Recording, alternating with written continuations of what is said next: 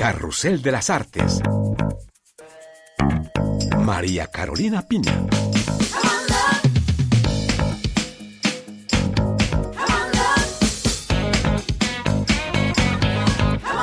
Les damos la bienvenida a este Carrusel de las Artes, una vez más desde el Festival de Cannes, edición número 74 del Festival de Cine más grande del mundo, donde hemos visto una lluvia de estrellas y de creadores del séptimo arte.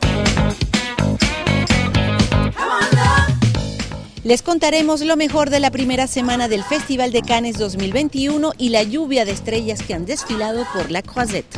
La película mexicana La Civil recibió un largo aplauso en Cannes. La cinta de más de dos horas de duración aborda el tema del secuestro en un país aquejado por la violencia y el abandono de las instituciones. Fuimos también a las secciones paralelas para ver una cinta uruguaya y una española presentes en la quincena de los realizadores y la semana de la crítica.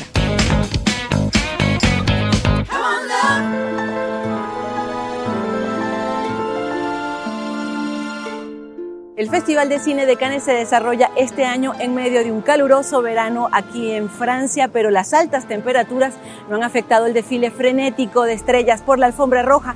Al contrario, a pesar del calor y del COVID, Cannes sigue siendo por estos días la meca del cine de autor. Nos lo cuenta Melissa Bata.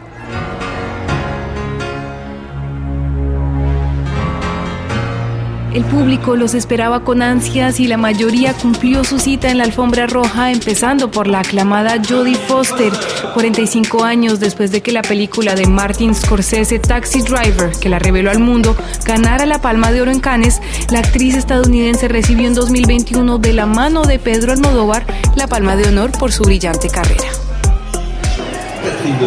Otra gran mujer del séptimo arte en pisar la alfombra roja fue Catherine Deneuve. Fue recibida con ovación en la sala donde se proyectaba su última interpretación de son vivant de la francesa Emmanuelle Bercot, la misma sala donde en 1965 se proyectó Le Parapluie de Cherbourg de Jacques Demy, su primer gran éxito que cosechó una palma de oro. Su regreso este año a la alfombra roja marca también una victoria para la superestrella francesa quien sufrió problemas de salud, un ictus en 2019 puso su trabajo entre paréntesis. Bonjour. Bonjour. El actor Matt Damon también fue ovacionado, incluso hasta las lágrimas, muy emocionado de volver a ver las salas llenas. Damon presentó Stillwater, Cuestión de Sangre, sobre un taladrador estadounidense que viaja a Marsella para intentar liberar de cárcel a su hija. Sean Penn presentó su último opus como cineasta y actor Flag Day.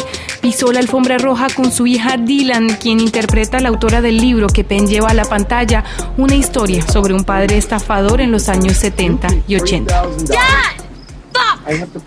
Una cara que brilló por su ausencia fue la de la actriz francesa Lea Seydoux, quien dio positiva a la COVID este año, en el que protagoniza cuatro cintas en la competencia, incluida la muy esperada The French Dispatch de Wes Anderson. The French Dispatch, cuyo elenco causó gran sensación en el público con su llegada en autobús a la alfombra roja.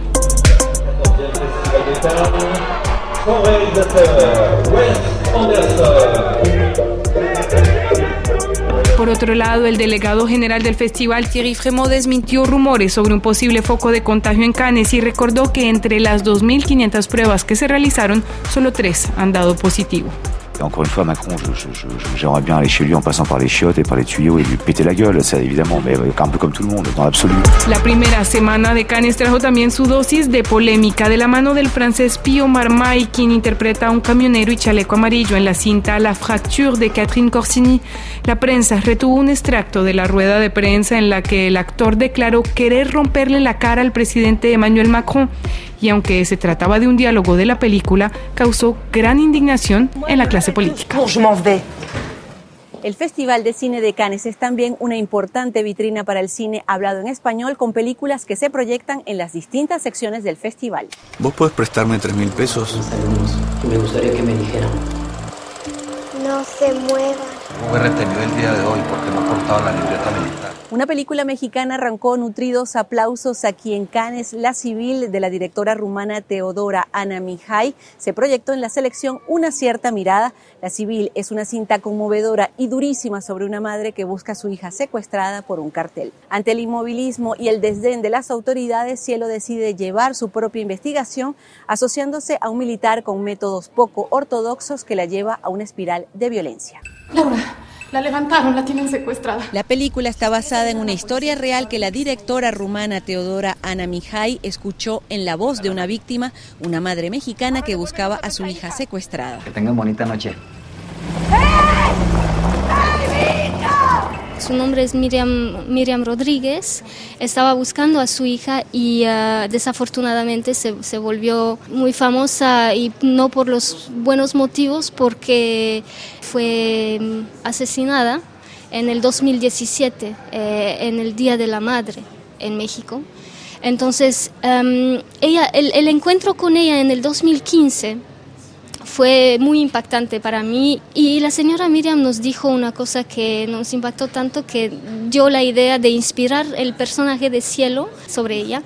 Eh, nos dijo cuando abro los ojos que siento ganas de matar o ganas de morirme. La persona que me estaba ayudando dijo que era por aquí. Pues esa persona debió decirte lo peligroso que es esto. La famosa actriz mexicana Arcelia Ramírez, acompañada de Álvaro Guerrero, interpretan a los padres que remueven cielo y tierra para encontrar a su hija. Pues desde que leí el guion, me pareció un guion muy poderoso y un personaje muy emocionante, porque es un personaje que empieza en un lugar y termina en otro totalmente distinto. Me sentí también muy responsabilizada porque, por desgracia, es un problema, es una situación trágica que viven muchísimas mujeres en México. Ella entra en un círculo de violencia en donde de ser víctima se vuelve victimaria, ¿no? Eso por un lado y por otro lado también creo que la película habla de pues como de la emancipación de una mujer, de que no nada más toma la justicia en la búsqueda de su hija por su propia mano, sino también su, su propia vida. El hecho de suponer cómo viven los padres y una madre, como tú decías, que se encuentra sola ante el mundo, ¿cómo, cómo se puede vivir eso, la pérdida de un hijo, de no saber? dónde está, ¿no? A lo mejor tal vez si, si supiera que está muerta, si pudiera hacerle eh, el velorio, el duelo, sería más tranquilizador, pero no sabe dónde está. Ya no la busque. ¿Usted cree que todavía esté viva? Yo creo que si tienes una madre sabes lo que es amor. La quincena de los realizadores, selección paralela del Festival de Cannes, presentó El empleado y el patrón, una cinta que nos lleva al campo entre Uruguay y Brasil. Un joven terrateniente debe contratar a un muchacho del campo, casi de su edad, quien necesita alimentar a su familia. Un terrible accidente en la plantación acerca a estos dos hombres. El director Manuel Nieto Sass explora aquí dos mundos muy distintos y muestra la realidad de la vida rural. Le preguntamos qué le atrae del campo. Quería contar eh, la relación entre estos este, dos personajes, que como característica principal es que son muy jóvenes. A mí me gustaba eso, cómo trabajar sobre este uh, universo joven, eh, haciéndose adulto ver este, cómo cambiaba esta relación. La gente la ve como una película política en términos de lucha de clases. Alguien dijo marxista por ahí.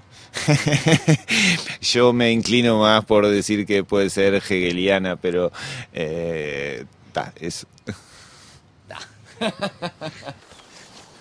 La cinta está protagonizada por el actor argentino Nahuel Pérez Vizcayar, quien sacudió a Cannes en 2017 con la película francesa 120 latidos por minuto. Esta vez el público francés lo descubre en una cinta hablada en español que lo llevó a un país cercano, pero diferente. ¿Con tu Volva, con Arado? Sí, con todo. Fui a descubrir algo realmente nuevo, que parecía cercano, pero no lo era. Eh, y Manolo tiene todo eso, tiene, tiene esa mirada, tiene el campo, tiene la ciudad, tiene, tiene el rock. Eh, y tiene bombachas de campo. y hay algo de eso que, no sé, fue muy bonito y muy, sí, muy inspirador y muy difícil también, porque es, al, al ser sutilmente diferente demanda mucha más atención. En la selección paralela a la Semana de la Crítica se proyectó la cinta española Libertad de la catalana Clara Roquet. La cinta nos acerca al despertar a la adolescencia de dos chicas, Nora y Libertad, durante unas vacaciones de verano. Nora, 15 años, pasa sus vacaciones en casa de su abuela. Allí conoce a Libertad, una adolescente de su edad que acaba de llegar de Colombia para estar con su madre, quien trabaja como empleada en esa casa. La historia de amistad de las chicas se entremezcla con los conflictos personales que viven los otros personajes, a la vez que se explora la complicada relación entre madres e hijas. La conocida actriz Nora Navas. Es una película muy bella que, como dices, habla de muchas cosas, tiene muchas capas como la vida misma, ¿no? Y como las familias y aparte de la historia más troncal, que es un poco el, despertar a la libertad de, esta adolescente que quiere romper un poco con este vínculo tan heavy con la madre, a la vez tan bonito ¿no? que tenemos cuando somos pequeños, pero lo necesario que es también de romperlo. Y le aparece este personaje, esta chica colombiana hermosa que se llama Libertad, que también tiene su problema con su madre, porque tuvo que venir aquí, como tantas mujeres, a, trabajar y dejándola de pequeñita, que también le abre un poquito la vida y la, la, mira al personaje, ¿no? Que es como te va entrando desde la luz hasta que te agarra el corazón y te, y te emociona. Venga, baile conmigo.